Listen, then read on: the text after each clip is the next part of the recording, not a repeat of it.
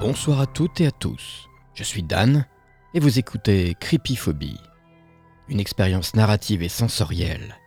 Une histoire pour une phobie. Plongez avec moi dans les méandres des peurs humaines et voyons ensemble jusqu'où le cerveau humain peut aller et ce qu'il peut supporter.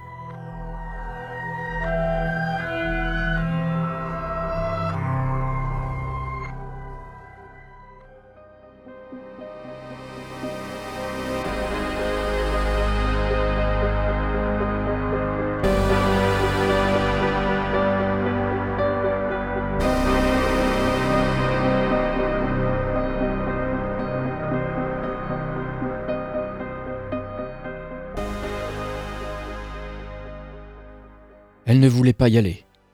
Mais bon, elle ne pouvait pas lui dire non. Ça faisait quatre fois déjà qu'elle avait décliné son invitation à la rejoindre au club de sport. Son mari lui avait bien dit que si elle continuait comme ça, elle perdra toutes ses amies. Personne ne voudra plus l'inviter à faire des activités. Seulement, ce que lui proposait Sylvie n'était pas du tout à son goût. Non pas qu'elle soit feignante ou autre, mais elle n'osait pas lui avouer qu'elle ne voulait pas transpirer. Ce n'était pas tant de faire des exercices physiques qui la gênait, mais la sueur était son pire ennemi. Elle savait qu'elle allait avoir chaud, qu'elle allait transpirer et qu'elle allait donc devoir le faire. Ça faisait quatre ans qu'elle trouvait des stratagèmes tous les jours pour éviter cette corvée. Quatre ans depuis qu'elle avait eu cet accident lors de ses vacances avec son mari. Qu'elle luttait tous les jours en entrant dans la pièce à droite de leur chambre. À chaque fois, sa tête tournait, puis c'était des nausées qui venaient lui tordre le diaphragme. Alors elle sortait de la pièce et allait pleurer aux toilettes du bas, pour que personne ne l'entende. Depuis quatre ans, elle utilisait des techniques parallèles pour que personne ne se rende compte de son état. Des shampoings secs, des savons en poudre, de bons déodorants et le tour était joué. Elle demandait tous les ans à son mari de lui offrir son parfum préféré et lui n'y voyait que du feu. Ses deux enfants étaient suffisamment grands maintenant pour prendre leur bain et leur douche tout seuls. Donc pour ça, elle était plus ou moins tranquille.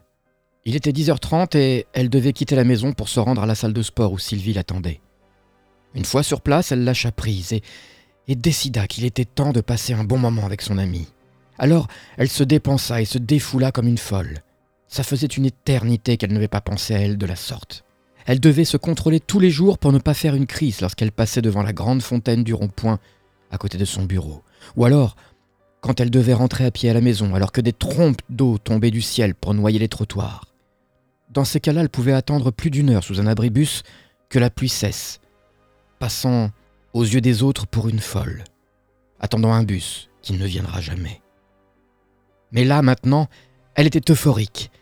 Les efforts physiques lui donnaient des décharges d'adrénaline qui lui collaient un sourire radieux au visage.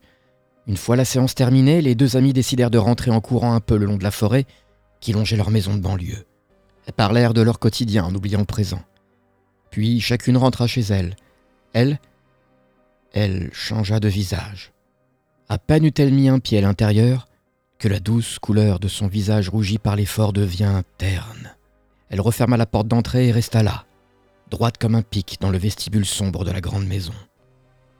Machinalement, elle leva son bras gauche pour sentir son aisselle, et comme elle le craignait, son odeur était forte, et forcément, elle allait avoir besoin de prendre une douche. Elle savait que les poudres, les produits et autres techniques ne seraient pas viables face à la sueur et aux odeurs de ce jour. Toute la joie qu'elle avait ressentie une heure plus tôt était désormais bien loin à présent. Alors elle déposa une main fébrile sur la rampe d'escalier qui la menait à l'étage et cala son pied droit sur la première marche. Ses jambes, tremblantes, supportaient très faiblement son corps vibrant de peur et d'appréhension de ce qui allait se passer dans les minutes à venir. Une fois devant la pièce à droite de sa chambre, elle fut prise de spasmes nerveux et voulut faire demi-tour. Et puis non Pas question, pas aujourd'hui, ni plus tard d'ailleurs. Elle ne voulait plus vivre dans cette peur constante, dans cette angoisse de tous les jours. Elle se dit qu'elle avait eu de la chance finalement il y a quatre ans, lors de cet accident dans la piscine de l'hôtel. Elle aurait pu y rester, mais ce n'était pas le cas. Elle s'en était sortie, grâce au maître nageur qui l'avait extirpé de l'eau après son hydrocution. Elle avait survécu alors, plus question de se laisser pourrir la vie par cette phobie ridicule. Elle reprit le contrôle de son corps et entra dans la salle de bain. Elle se déshabilla et pénétra dans la grande baignoire munie d'un pommeau de douche performant et luxueux.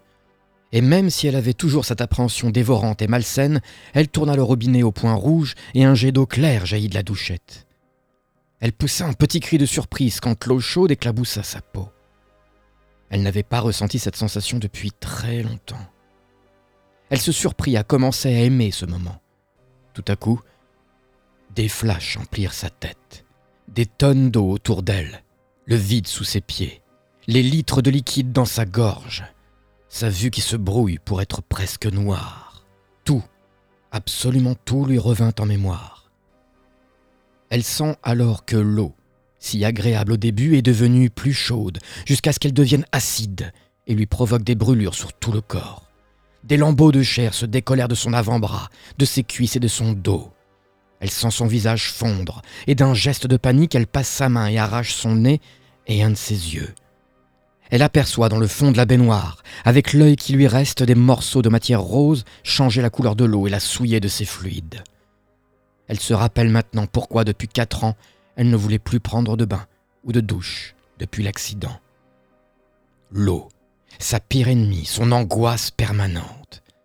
Et puis, tout devint noir. Quand son mari rentra à la maison, il monta au premier, intrigué par ce bruit de liquide qui coule. Il marcha dans une flaque d'eau claire qui imbibait la moquette du couloir. Il passa le seuil de la salle de bain et découvrit sa femme encore en tenue de sport, avec près de cinq litres d'eau dans les poumons, le corps en équilibre entre la baignoire et le carrelage du sol de la pièce, le visage bleu, aux yeux exorbités et déformés par la peur, par la douleur de la noyade, sa gorge difforme due à l'étouffement par l'eau dans son larynx. Un filet d'eau constant sortant de sa bouche, une douce odeur de chlore planant dans l'air, un visage si terrifiant qu'il ne pourra plus jamais l'oublier.